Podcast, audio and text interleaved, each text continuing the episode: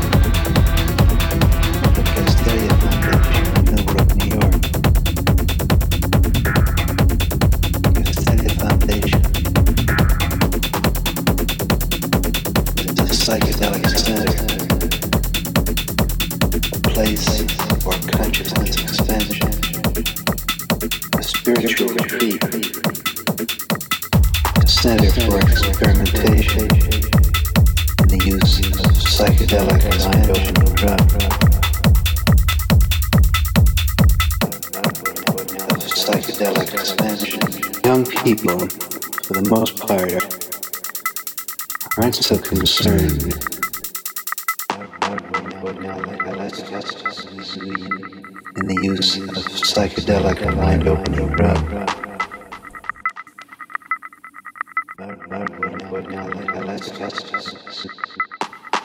Making love.